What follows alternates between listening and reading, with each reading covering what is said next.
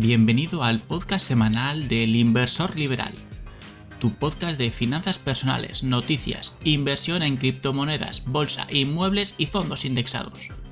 ¡Empezamos! Muy buenas a todos, bienvenidos otro día más, otra semana más al podcast del Inversor Liberal. Eh, hoy os traemos algo diferente, un contenido diferente. Vamos a hacer un juego y bueno, el juego consiste en distribuir eh, 500.000 euros en, una cartera de inversión eh, en los diferentes mercados, diferentes opciones, sea inmobiliario, sea acciones, sea dividendos. Eh, pero antes de todo, ¿qué tal? ¿Cómo estáis, Adri David? Pues yo bastante triste porque ya han acabado las vacaciones. He aprovechado para desconectar un montón y no tenía ganas de empezar a trabajar, ya he empezado, así que estoy con el síndrome postvacacional, pero bueno, con ganas también de grabar. Eso es lo que pasa cuando, cuando uno llega a la libertad financiera, que tienes, bueno, tienes el síndrome este de, de que no quieres volver al trabajo, ¿no? Pero bueno, de momento nos pasa a todos, ojalá en algún momento en nuestra vida podamos decir que, que ya no nos pasa pero bueno, por, lo demás, yo por mi parte bien, eh, de resaca de vacaciones también, y ya pues empezando la semana con, bueno, con tema laboral, sí, sí. Yo también, gracias por preguntar. Eh, volviendo de vacaciones. Eh, yo tenía vacaciones hoy todavía, mañana ya empiezo, así que, que nada. Bueno, empezamos con el podcast. lo que decíamos, esto va a ser un juego al fin y al cabo, una distribución de 500.000 euros que nos tocarán hoy, que nos llega una herencia inesperada de, un antecesor, ancestro nuestro, y tenemos que distribuir 500.000 euros en una cartera de, inversión, diferentes productos, diferentes mercados. Em, bueno, si os parece, vamos yendo por, por mercados. Eh, y si os parece, ¿quién invertiría en bonos y renta fija? Y si alguien invertiría en esto, ¿qué porcentaje?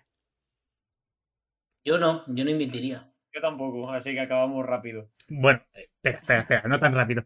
¿Cuáles son los motivos? ¿Por qué no invertiríais en bonos o renta fija? Bueno, yo tengo que decir que, mm, como sabía de antemano la pregunta que nos ibas a hacer, pues realmente sí que voy a ser más conservador de lo que, de lo que ya soy. Es decir, porque considero que con medio millón ya tienes un cierto... Sí, medio millón. Ya tienes cierto patrimonio, ¿no? Pero bonos no. Bonos está descartado esencialmente porque lo considero una, inversión que directamente no, ni consigue cubrir la inflación de norma general, ¿no? Entonces lo descarto, porque creo que hay otras inversiones con rentabilidad riesgo mejor y no, no están mis planes. Sí, yo opino igual, creo que eh, definitivamente el tema de los bonos y demás, eh, teniendo en cuenta las inversiones que hemos ido trayendo por aquí, que hemos ido comentando, creo que son mucho más interesantes y yo también eh, dependería mi estrategia en relación a, la cartera de inversión, también en función de, si voy a ser capaz en esta cartera de, cartera de inversión ficticia de tener una gestión activa, es decir, estar a diario en ella o no. Eh, independientemente de eso, que también lo quería decir, en bonos no invertiría porque creo que para mí eh, no es interesante habiendo otras alternativas mucho mejores. Sí, yo también estoy un poco de acuerdo. Eh, tampoco entraría en bonos ni renta fija, como decíais vosotros. Y sí que, bueno, lo veremos más tarde, pero he seleccionado un grupito, un, porcentaje de esta cartera de inversión a, activos o, a mercados más activos, digamos, a acciones, a, algo que tenga más chicha, más vidilla. Pero bueno, seguimos con otro mercado, seguimos con otro tipo de inversión. Nos vamos a inmobiliario inmobiliario quiere invertir en inmobiliario. Yo sé de uno que seguro que invertirá en inmobiliario, pero bueno, adelante. David, te dejamos el privilegio. Sí, sí, bueno, ya, ya, ya lo veréis, que yo invertiría en inmobiliario. De hecho, lo estaba pensando y, digo, el medio millón yo de entrada, em, yo siempre me suelo fijar en pisos eh, aproximadamente los 100.000 euros. La búsqueda que hago suele ser por ahí. Pero de hecho, con cierto patrimonio, intentaría aumentar un poquito, ¿vale? Porque ya sales de, ya sales de esa zona en la que el inquilino pues, puede, puede dar algún que otro problema, ¿no? Entonces, quizá ya aspiraría a pisos de 130, 140, una cosa así, ¿vale? Entonces sí que compraría un piso y, fijaos lo que voy a decir, que no, que no sé si, si, si, lo haría así al final o no, pero a tocateja y luego compraría otros tres hipotecaos, ¿vale? Siempre intentando cumplir el umbral de, del ratio de endeudamiento que exige el banco, que es aproximadamente un 35%, pero compraría uno a tocateja para intentar cubrir que los si alguno me falla de los otros, poder pagarlo sin necesidad de destinar nada de nómina. Es decir, simplemente con los ingresos de, de ese que ya he pagado y que me está dando un alquiler, pagar las posibles pérdidas que tuviera en los otros, ¿no? Entonces, ese sería un poco en inmobiliario yo haría esto. Es decir, que tú eh, destinarías de 500.000, destinarías la, mayor, la mayoría de tu, de tu liquidez a mercado inmobiliario, ¿no? Sí, sí, o sea, lo calculaba antes y era un 66%. Era un, un piso 130, ya incluyendo impuestos, ¿eh? Y luego, pues, eh, tres pisos más o menos a, o sea, de 130, pero pondría unos 65, es decir, 330.000 de los 500.000 serían en inmuebles. Muy bien. Yo, em, si lo que digo antes, si yo tuviese una gestión pasiva, creo que, entraría de lleno en el mercado inmobiliario, como ha dicho David. Quizás no tan un porcentaje tan alto. Más que nada porque creo que eh, en este caso se, yo, yo pienso que se debe ir poco a poco y, y las primeras experiencias, pues al final las tienes que ir viendo. Entonces yo sería eh, partidario pues de empezar con, con lo que hemos comentado aquí, ¿no? Un piso de, de unos 90.000, eh, 100.000 aproximadamente, con un, con un endeudamiento a, través del banco y, y destinado, destinarlo al, al, tema del alquiler. Esto si fuese en el caso de, de, gestión pasiva, porque definitivamente el tema de los, del inmueble es un em, ingreso pasivo que, que si tú eh, realizas el análisis, consigues la rentabilidad que te propones, vas a tener y vas a poder crecer eh, el efecto bola de nieve del interés compuesto. Si fuese gestión activa no lo tendría tan claro porque creo que eh, con la cantidad o el capital que tenemos, em, sí que se puede destinar a tema de, pues si te dedicas día a día a nivel de, de trading o otro tipo de inversión que te requiere estar todos los días, sí que pues eh, si destinas una gran parte a otro, a otro tipo de inversión, eh, se te queda el importe más pequeño, entonces necesitas un mayor porcentaje para ir creciendo. Si tú dedicas un gran porcentaje a, a invertir eh, a, nivel de, a nivel diario de trading o lo que sea, yo sí que soy partidario pues de que sea con un capital inicial. Entonces quizás no entraría el tema del mercado inmobiliario en mi, en mi cartera de inversión. Es decir, tú lo que buscarías seguir, sería una gestión más activa y, pasarías del inmobiliario. Esa es la conclusión. Bueno, yo tendría dos alternativas. Si me decantase por la. Nada, nada, hay que elegir una, hay que elegir una. Vale, pues entonces sí que me decanto por el inmobiliario, venga. Así Así le tiendo una mano. Que por cierto, el inmobiliario es pasivo pero ojo, porque a veces no lo es tanto, ¿eh? Yo, iba a hacer apuntes también ahora. Claro, porque muchas veces realmente también depende un poco de, la buena gestión que tengamos nosotros, eh, bueno, pues consiguiendo un inquilino que no nos vaya a dar problemas. Porque luego en la realidad, a ver, que también esto asusta a mucha gente, pero luego yo, por ejemplo, conozco gente que tiene inmuebles y, y bueno, tú, Héctor, también, ahora ya tienes un inmueble, que en un futuro también tal. Y realmente mm, yo las experiencias que he tenido ha sido de mm, me llaman una vez al, año, incluso ni eso, ¿vale? Es decir, mm, se me ha roto no sé qué, o puedo cambiar no sé cuánto, y ya está, no, hay mucho problema. Y cambios de inquilino, en mi caso, ¿eh? es decir, lo que yo he vivido han sido cada 5 o 6 años, no, no más. Es decir, es una gestión pasiva, pseudo-pasiva, ¿no? Sí, sí, el problema al final es el tema de como, como tengas mala suerte o, tenga, o hagas una mala decisión, porque eso también es importante. Porque cuando tú eres un inversor, tú tienes que tener la sangre fría y la mentalidad de decir, yo quiero un perfil que el día de mañana no me vaya a dar problemas. No puede ser una hermanita de la caridad porque la inversión no debería haber sentimientos. Entonces, si tomas una mala decisión a la hora de encontrar el inquilino y eso te deriva a en 3-4 meses no poder dormir por las noches, es una cagada eh, espectacular. Entonces es muy importante ese, ese tema. Sí, sí, sí. Yo por mi parte, bueno, he hecho algo parecido a lo que. Bueno, es un intermedio, yo creo. Sí que entraría en inmuebles, obviamente. Eh, compraría uno a tocateja y buscaría dos hipotecándome. No, no serían tres como tú, pero cogería dos por ahora. Eh, y haría un máximo de 100.000 euros en, en, cada una de las compras. Es decir, buscaría pisos de máximo 100.000 euros eh, bueno, máximo un segundo sin ascensor, que ahí es donde están las, las gamas de este, este tipo de producto, en alrededores de ciudades grandes, principalmente Barcelona, porque yo soy de Barcelona. Entonces, ese sería el perfil que buscaría. Obviamente, todo lo que es Sabadell, Tarrasa, tal, tal, tal, posiblemente se va fuera. Tarrasa a lo mejor puede encontrar algo, pero el Sabadell seguro que no.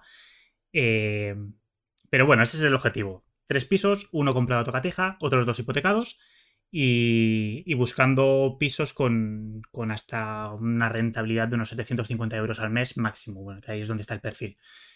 Eh, ¿Por qué busco esto? Bueno, lo que estábamos comentando. Eh, también entiendo que no voy a encontrar estas oportunidades el día de mañana, es decir, me llegan los 500.000 euros, no voy a encontrarlo mañana si salgo al mercado, porque de hecho en el piso que he comprado yo he estado dos años buscándolo. Entonces, eh, sé que no lo voy a encontrar en corto, en un plazo corto, pero voy a estar buscándolo activamente. Entonces, todo este tiempo tengo otras, mm, otras inversiones que me van a dar unas rentabilidades. Sí que ¿tú, no subirías el nivel? No. ¿Tú no subirías el nivel del piso? No, ¿no? No, yo creo que ahí es donde está la rentabilidad máxima. Tendrías la base, ¿no? Sí. Yo es que, claro, yo, la cosa está. Yo ahora, cuando vayamos comentando los, los diferentes tipos de inversión, yo ahora mismo sí que estoy en una fase de acumulación de capital, ¿vale? Y de incremento de patrimonio. Es decir, ese es mi objetivo principal, ¿no? Pero claro, teniendo ya medio millón, lo que busco son rentas, ¿vale? Entonces, ya, ya entro en el binomio de no tanto crecer mi capital, sino el, binomio de decir, oye, con, con eh, riesgo o rentabilidad, ¿no? sí, pero, pero también entras en un umbral de rentabilidad. Es decir, tienes un tope de alquiler que es que llegas antes que el tope de precio del piso. Mm. Es decir, a partir de 100, digamos 140, 150, eh, puedes seguir subiendo de precio del, inmueble, que el precio de alquiler va a tener un tope. sí, sí, estoy de acuerdo. No, vas a alquilar una vivienda de 3.000 euros, ¿sabes?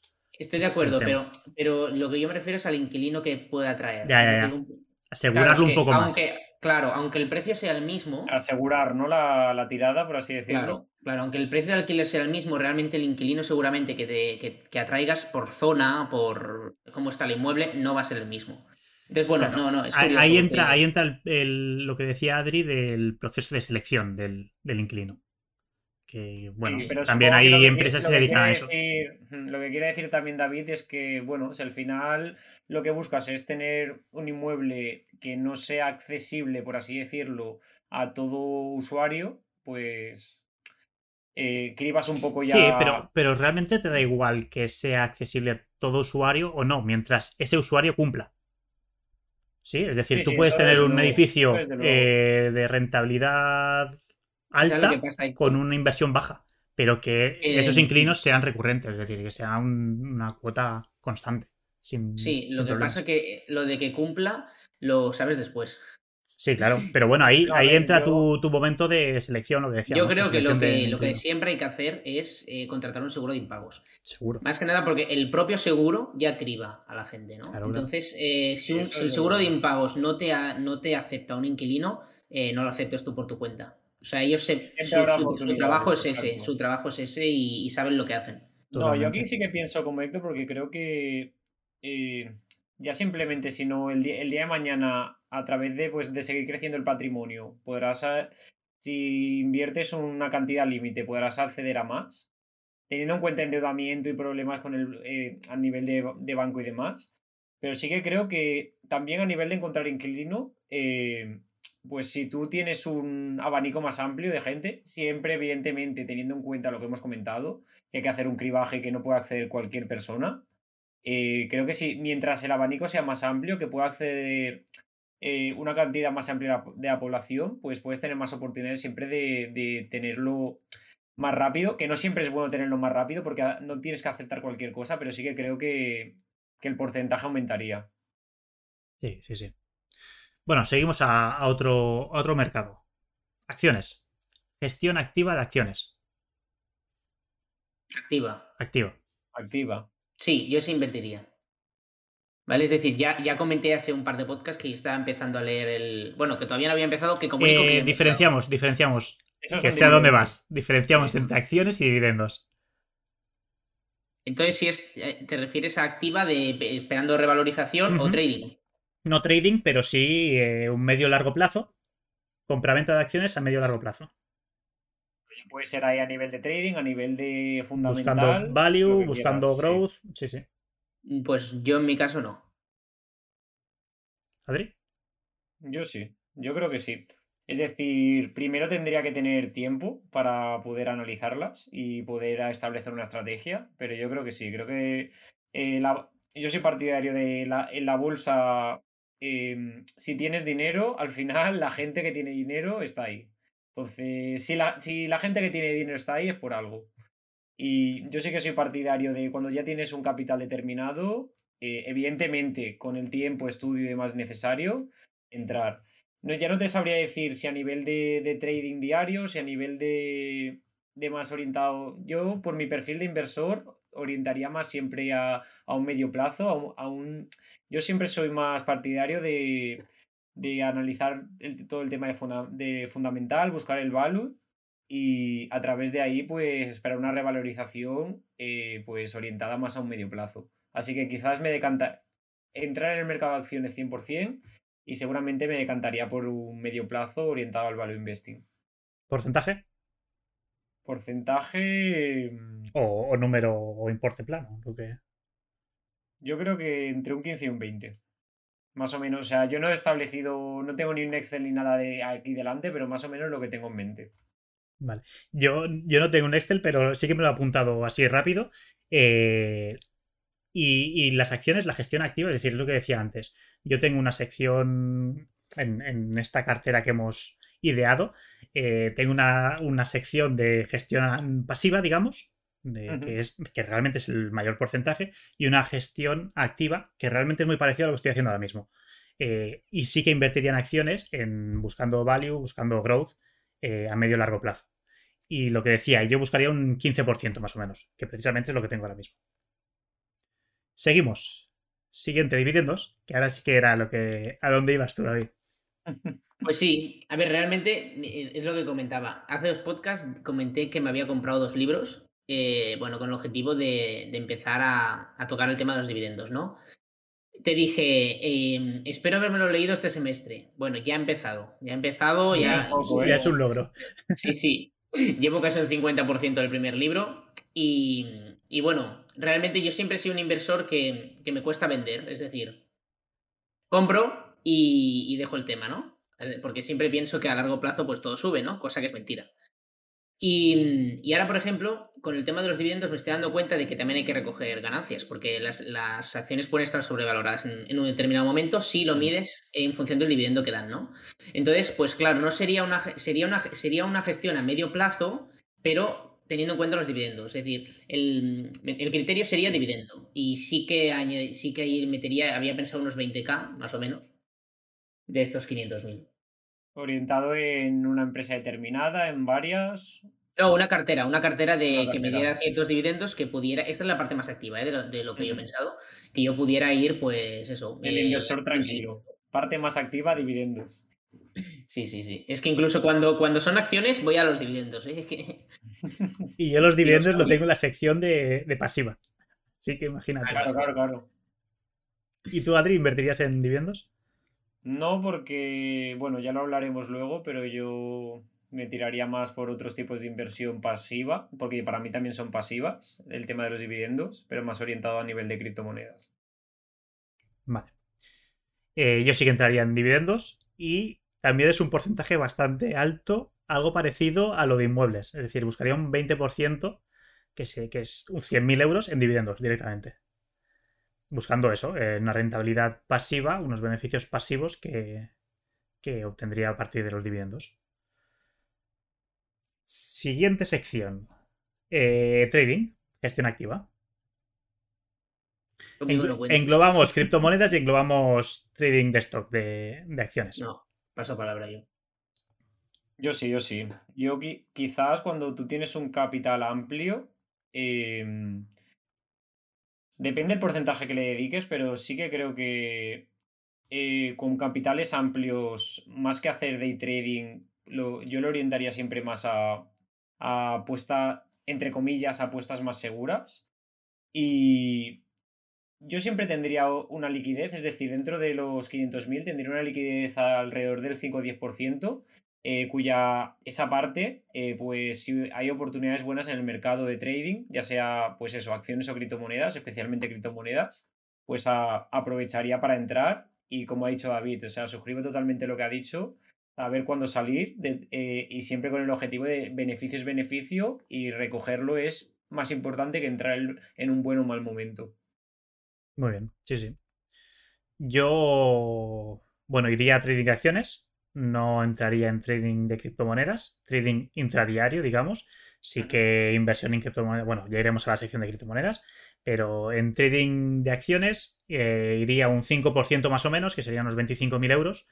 Eh, precisamente eso, buscando, no, bueno, no, apostando dentro de nuestra bolsa de dinero, de, de nuestros 500.000 euros, no metiendo mucho dinero a ese mercado, pero, pero sí que me metería tanto por formación como adquirir conocimientos y buscando esas rentabilidades, obviamente. Muy bien, seguimos. Fondos de inversión. Englobamos eh, fondos de inversión, fondos indexados, ETFs. Vale, pues en este caso yo sí.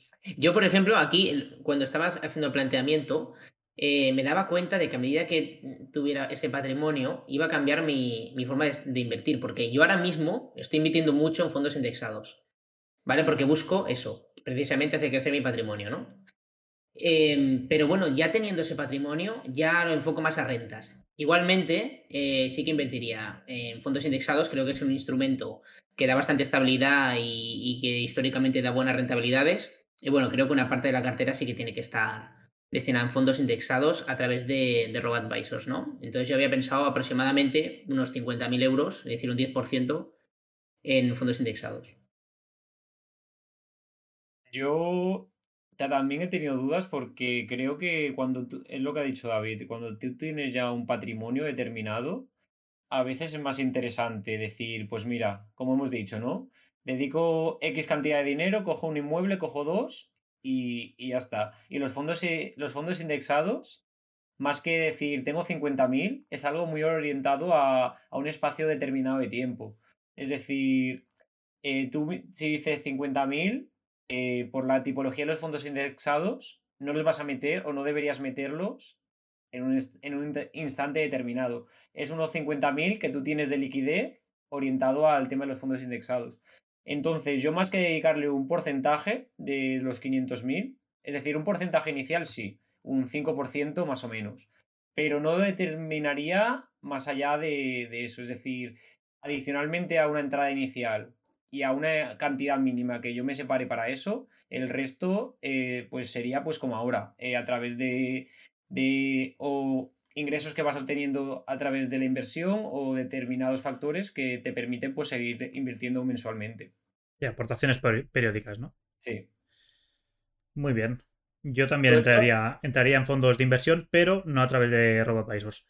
Eh, haría una selección activa, digamos, de esos fondos de inversión y invertiría, eh, entre comillas, manualmente. ¿Y por qué? ¿Por qué harías eso? porque entiendo que teniendo 500.000 euros de capital de inversión, digamos, tendría el tiempo suficiente eh, que me ahorra el RoboAdvisor. Entonces lo podría dedicar a seleccionar esos fondos de, inversión y ahorrarme las pequeñas comisiones que tienen los RoboAdvisors ahora mismo. Vale, y partiendo de la base de decir, vale, tú no estás en el fondo indexado, tú tienes la cantidad que tú que habéis dicho para meter en un fondo de inversión, entiendo que no invertiríais todo inicialmente, ¿no? Sino que iría, o si lo haríais. Yo no, yo haría un porcentaje inicial de un 50% más o menos y después una distribución, aportación periódica hasta llegar al total este del, capital. Algo parecido a lo que pasaría con los pisos que decía inicialmente. Como sé que eh, no es una entrada inicial, sino que va a ser eh, prolongada en el tiempo, pues haría lo mismo. Sí, sí, yo igual. Yo lo que voy diciendo es la foto final que quiero que quede, ¿no? pero, a lo mejor son dos años de seguir invirtiendo, ¿no? Claro, porque lo que me refiero es, vale, si tú te pones, por ejemplo, 50.000 y tienes 25.000 iniciales, esos otros 25.000 hasta el día que, lo, que los metas todos, por así decirlo, son improductivos. Ojo con eso, ¿eh? bueno, no quiere, no quiere decir que sean improductivos. Eh, puedo tenerlo seleccionado para buscar otras oportunidades en otros mercados. eso es lo que me refiero. Que esos 25.000, pues tú puedes decir, eh, pues muy parecido a lo del fondo de emergencia, pues yo quiero, tengo una cartera fija de fondos indexados en los que me hago, de, los 25.000 restantes, eh, tengo aportación periódica de 500 al mes, por ejemplo, pues tengo 10 meses de aportaciones periódicas y la otra parte restante, esos 25.000, pues lo puedo derivar a otra oportunidad de que tenga el mercado. Claro, mercados más líquidos que, que, luego puedo hacer la aportación periódica. Sí, sí. Sí, sí. Sí, sí, contaba con, algo así, no, no, hacerlo ni todo de golpe ni dejarlo estancado, eh, dejando que se, lo coma la inflación. Vamos a tu mercado precisamente, Adri, NFTs y criptomonedas.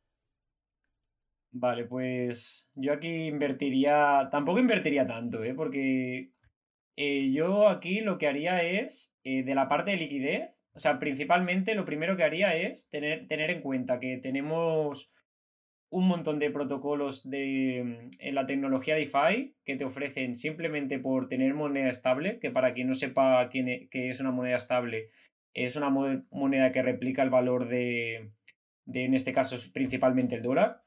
Eh, pues hay protocolos que te permiten obtener rentabilidades a través de, de ofrecer tú como inversor una cantidad determinada de moneda estable. Estamos hablando ahora mismo eh, el protocolo más conocido ahora mismo es el, el de Luna, que, que, ahora mismo creo que estaba alrededor de entre, lo tendría que mirar, pero creo que estaba entre un 10 y un 20% anual eh, a través de eso. Y es totalmente líquido, por lo que lo podrías sacar en el momento que quieras. Eh, perdona que no lo he dicho, es Anchor Protocol, que he dicho Luna, pero no he dicho el, el protocolo que estaba dentro, es Anchor Protocol. Y, bueno, yo destinaría una, un 20-30% a criptomonedas de mi cartera.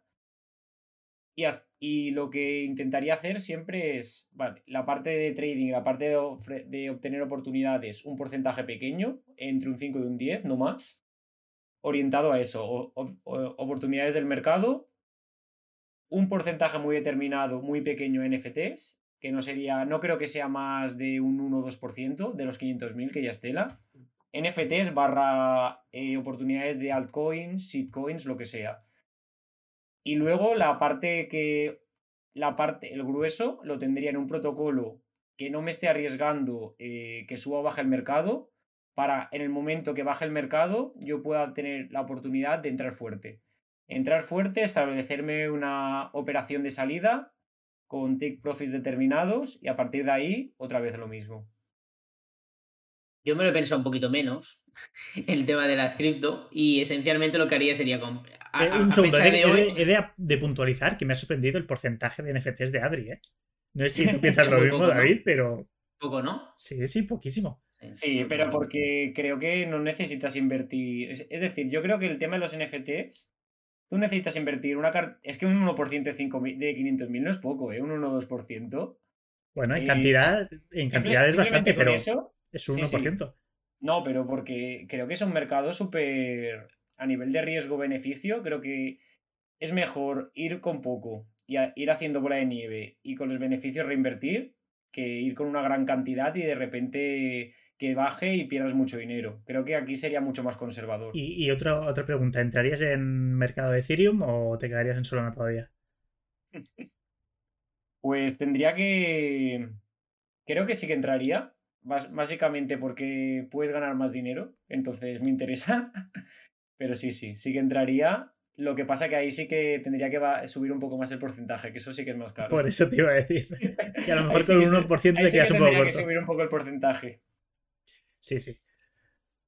Vale, bueno, pues eso, yo me lo he pensado menos el tema de las cripto. Yo esencialmente a fecha de hoy, más o menos un Bitcoin, si no Adri, corrígeme, que tú lo sabes de memoria, está a 40k, ¿no? Euros, más o menos. Sí, sí. Bueno, dólares más que euros. Dólares, vale.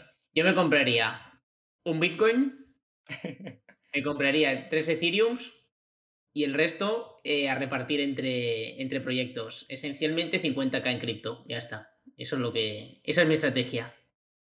Muy bien. buena, Es decir, al final en las criptos se puede obtener mucho más dinero em, no invirtiendo a largo plazo, es decir, haciendo operaciones a corto plazo, trading, etc, etc, entradas, salidas a medio plazo, se puede obtener mucho más dinero. Eso, desde luego. Pero para la gente, uno, que no quiere estar de participación activa en el mercado como puede ser tú, David, el tema de holdear en Bitcoin Ethereum es algo que dices, lo compro ahora, me olvido y de aquí dos años voy a tener más, seguro. Sí, sí, exactamente. no, un tiempo determinado, pero sí durante el plazo de los dos años, seguro. Mm. Sí, y de hecho coincide con mi estrategia también. No, no he contabilizado un Bitcoin, tres Ethereum, pero sí que he dicho un, aproximadamente un 15% de, de estos 500.000 euros que se irían a criptomonedas. Y la estrategia sería algo parecido a lo que decíamos antes. Sería un DCA y con una aportación inicial e ir subiendo, ir subiendo el, capital total que tengo en criptomonedas. Sí, yo pienso que lo acertado si, si es lo que os digo. Si no hay participación activa a nivel diario y demás, cojo y me olvido, totalmente acertado. Si no, sí que creo que si tú decides participar activamente y ya tienes un capital que digas, voy con él a un determinado, un determinado proyecto, siempre teniendo en cuenta eso, ¿eh? que las, eh, las entradas, análisis técnico, demás, son en las criptomonedas con mayor capitalización de mercado, Bitcoin, Ethereum y demás. Eh, pues sí que creo que se puede obtener más beneficio, pero si no, si, si tú tienes una participación pasiva en el mercado, es la estrategia para mí más o sea, mejor. Seguimos, nos vamos de criptomonedas. Eh, crowdlending. ¿Alguien entraría? No. no. Yo ya estuve, me salí y no me metería de nuevo. Por experiencia propia, no. Lo mismo digo, sí, sí. Por no experiencia propia ni tener ganas de tener experiencia propia, no. Sí, no, no considero que sea un tipo de inversión, que, es lo que, hemos dicho varias veces, eh, que, que hay mucha gente que está sacando buenas rentabilidades en este mercado, pero yo personalmente creo que no es un tipo de inversión que, que concuerda con mi, con mi método de inversión, con mi estrategia, entonces no, no, no, no sí, pero hay mucha gente que saca buenas rentabilidades, pero últimamente los que son, bueno, los, por YouTube y tal, la gente que invierte más en crowdlending, también se están quejando de que las rentabilidades están bajando ¿eh? del crowdlending. Es decir, que cuesta más encontrar eh, préstamos a buenas rentabilidades y que el tema, pues parece que no está siendo todo lo prometido. Es decir, hasta, hasta la propia gente que ganaba dinero está empezando a decir, hostia, pues esto no es lo que, ¿no? El ritmo no se mantiene. Sí. Yo, también creo que es que es una inversión que, a ver, yo tampoco tengo un conocimiento, sino simplemente lo que he escuchado, leído, no me he puesto a investigar, ni mucho menos, ni a estudiar la, oportunidad, pero lo que al final te llega es que eh, suele tener una relación rentabilidad-riesgo dura, a nivel de que tienes mucho riesgo a lo mejor para la rentabilidad que puedes obtener. Entonces, si vas con un mucho capital, pues claro, pues y te sale todo bien, pues puedes obtener altas rentabilidades. Pero yo creo que, bajo mi punto de vista, y ya, te, ya os digo, simplemente a modo de cuña, a modo de espectador, porque no he analizado nada de crowdlending, ni entraría, ni siquiera me lo plantearía. Yo tampoco. Ya he dicho que no. Otro mercado, materias primas. Materias primas, podemos decir oro, podemos decir todo, eh, metales, etcétera. Yo como materia prima incluiría el whisky, ¿vale? Y, y bueno, está en estudio, pero sí que puede ser que destinara algo a whisky. Puede ser, o sea, lo poco que he estudiado, eh, creo que, las rentabilidades históricas han sido bastante buenas. Y bueno, por, porque sé que está completamente descorrelacionado de la bolsa, ¿no? Entonces sería, bueno, pues una forma de diversificar. Eh, incluso la forma de que lo suele hacer la gente es a través de, en, el caso de los españoles, ¿no? Eh, una empresa que, bueno, que está en Inglaterra y que eh, tiene otra moneda, incluso ahí podrías diversificar en moneda, ¿no? Entonces, pues bueno, sí que destinaría una parte, no he pensado el porcentaje, pero sí. Yo, en principio no, en principio no. No digo que, pues como, como suele pasar, ¿no? Que tú puedas pronosticar el día de mañana que puede venir una época de, alta inflación, de subida de los tipos de intereses y se puede avecinar una crisis acá 2022. Pero sí que me podría plantear, eh, pues sobre todo liquidez y dinero que diga, eh, necesito ahora mismo resguardarlo y invierto en oro. Eso sí que me lo podría plantear, pero como base inicial de mi cartera de inversión, en principio no. Yo tampoco. No lo, no lo he contemplado. Quizás sí que sería interesante tener algo de, de metales eh, nuevos, eh, tipo paladio, etcétera, por, por mm, tanto baterías como cosas así, pero, pero no. No, no, no lo he contemplado. Y creo que ya estamos, estamos en todos los mercados, creo que no me he dejado nada. Bueno, yo eh, no es un mercado, pero me he dejado 50 mil euros en liquidez. Em, creo que es importante tener una cierta parte de liquidez porque siempre van a venir bajadas de mercado y siempre salen oportunidades. Por ejemplo, en, inmobiliario te puede llegar una llamada rápida de una inmobiliaria y decirte, oye, esto tiene que salir ya, tiene que estar esta semana. Eh, tú tienes que estar ahí con el dinero. O, por ejemplo, puede venir un, bueno, como ha pasado ahora con Ucrania, ¿no? Una guerra y, te baja en una semana un 10% la bolsa, pues tienes que estar, ¿no? Entonces, sí que me he reservado ahí un 10% de la cartera en liquidez para actuación rápida. Sí, yo también tengo exactamente, tenía pensado exactamente lo mismo, un 10% para eso, para oportunidades que ofrezca el mercado, ya sea cripto, ya sea a nivel de acciones, ya sea cualquier tipo de mercado que quiera entrar pues si, si tú tienes liquidez en el momento preciso, eh, puedes obtener mucha más rentabilidad, al fin y al cabo. Sí, sí. Yo había contemplado un 5%. Así que un poquito menos, pero, pero sí, sí. Siempre hay que mantener un poquito de, líquido para las oportunidades. Bueno, si os parece, hacemos un resumen rápido. Eh... Bueno, has preguntado si invertiríamos a través del banco, Héctor. Claro, es verdad, es cierto. ¿eh? El banco. ¿Quién invertiría a través del banco? No, obviamente creo que ninguno de los tres invertiríamos a través de banco. Pero, pero bueno, hacemos un resumen rápido de, cada uno de nosotros y cerramos el podcast aquí ya. David, si, si quieres empezar tú, tus porcentajes, tal. Venga, eh, inmobiliario 66%. Eh, yo mm, me gusta el inmobiliario, ya lo sabéis, y, bueno, creo que haría una estrategia potente con, eh, a ver, endeudándome un poquito, ¿no? Pero teniendo también algo, algo ya asentado, ¿no? Luego un 14% en bolsa, que lo dividiría entre fondos indexados y acciones en dividendos, ¿no? Ya las acciones en dividendos es un poquito más la parte activa dentro de mi cartera. Eh, un 10% en cripto y un 10% en liquidez. Muy bien. Muy bien. Si te parece, voy yo, ¿vas tú, Adri? Dale, dale. Vale. Eh, yo lo que decía, buscaría un inmueble comprado a tocateja de unos 100.000, bueno, todo, compraría tres inmuebles. Eh, uno a tocateja, dos eh, buscando el apalancamiento financiero, eh, buscando una hipoteca, de un máximo de 100.000 euros y buscando una rentabilidad aproximada de unos 750 euros de, alquiler al mes. Em, principalmente por mm, obtener esos ingresos pasivos que nos otorgan el mercado inmobiliario. siguiente porcentaje sería un 20% aproximadamente en una cartera de dividendos siguiente porcentaje buscaría un 20% en fondos de inversión. Eh, lo que decía, una gestión activa, seleccionaría cada uno de los fondos e invertiría manualmente. Eh, siguiente porcentaje sería un 15% en acciones.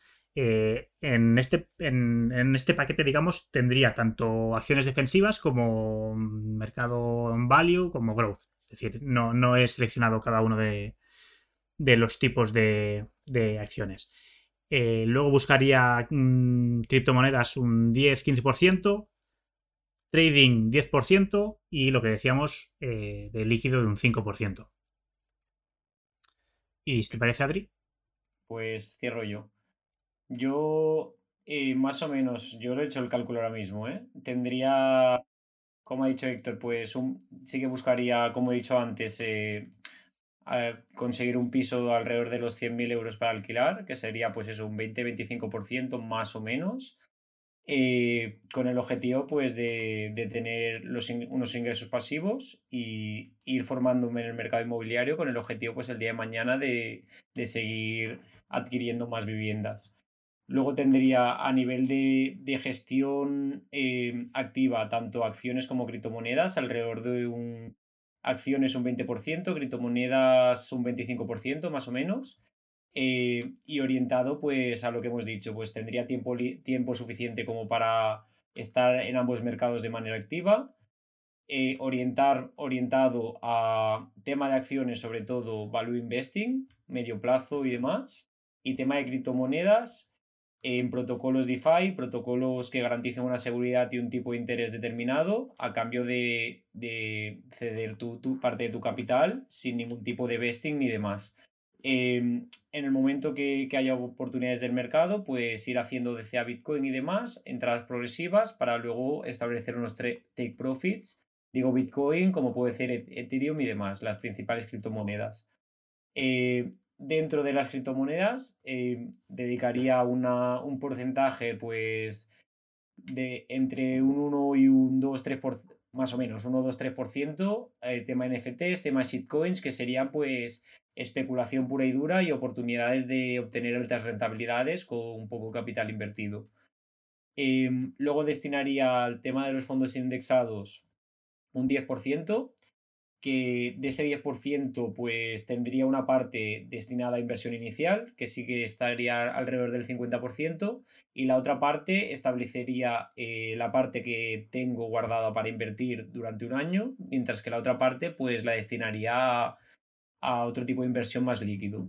Y por, por último, eh, lo que hemos comentado, entre un 10 y un 15% de liquidez, que sea por una parte el fondo, el colchón de emergencia, que siempre es importante tenerlo, y por otra parte, eh, que sea una parte de liquidez que me permite entrar eh, en cualquiera de los mercados que estoy en oportunidades que, sean bastante interesantes. Muy bien, pues eso es todo. Un breve resumen de, la, de las carteras de cada uno. La de Adri no ha sido tan breve, pero, pero ha sido también una explicación. Eh, no sé si nos queda algo más, no sé si queréis decir algo más. Bueno, que si han llegado hasta aquí, pues que nos digan que he llegado hasta aquí, ¿no? Eso, eso, que, comenten, decíamos el otro día un cerebro en, los comentarios de YouTube, eh, indicando que han, llegado hasta aquí. Y, y, poco más. ¿Algo más que añadir, Adri? Yo me pondría, hablando de los 500.000 euros, pondría emoticón un billete. Si la gente nos está escuchando, un billete, como los estamos repartiendo, los 500.000 euros, creo que puede quedar bien. Nada más. Eh, muchas gracias a todos y, no olvidéis que, también podéis hacer este ejercicio vosotros. Es decir, podéis dejarnos en los comentarios lo que queréis vosotros y a lo mejor se nos ilumina la bombilla y decimos, ostras, pues vamos a, vamos a investigar un mercado determinado que a lo mejor desconocíamos. Eso mismo. Muy bien, lo que decíamos, eh, los billetes en los comentarios. Y, nada, acordaros de suscribiros, de darle like, lo de siempre, eh, que la mayoría de gente no se suscribe al, canal a pesar de ver los vídeos. Y nada, nos vemos la semana que viene con otro podcast y, y ya está, eso es todo. Venga, hasta luego. Hasta luego.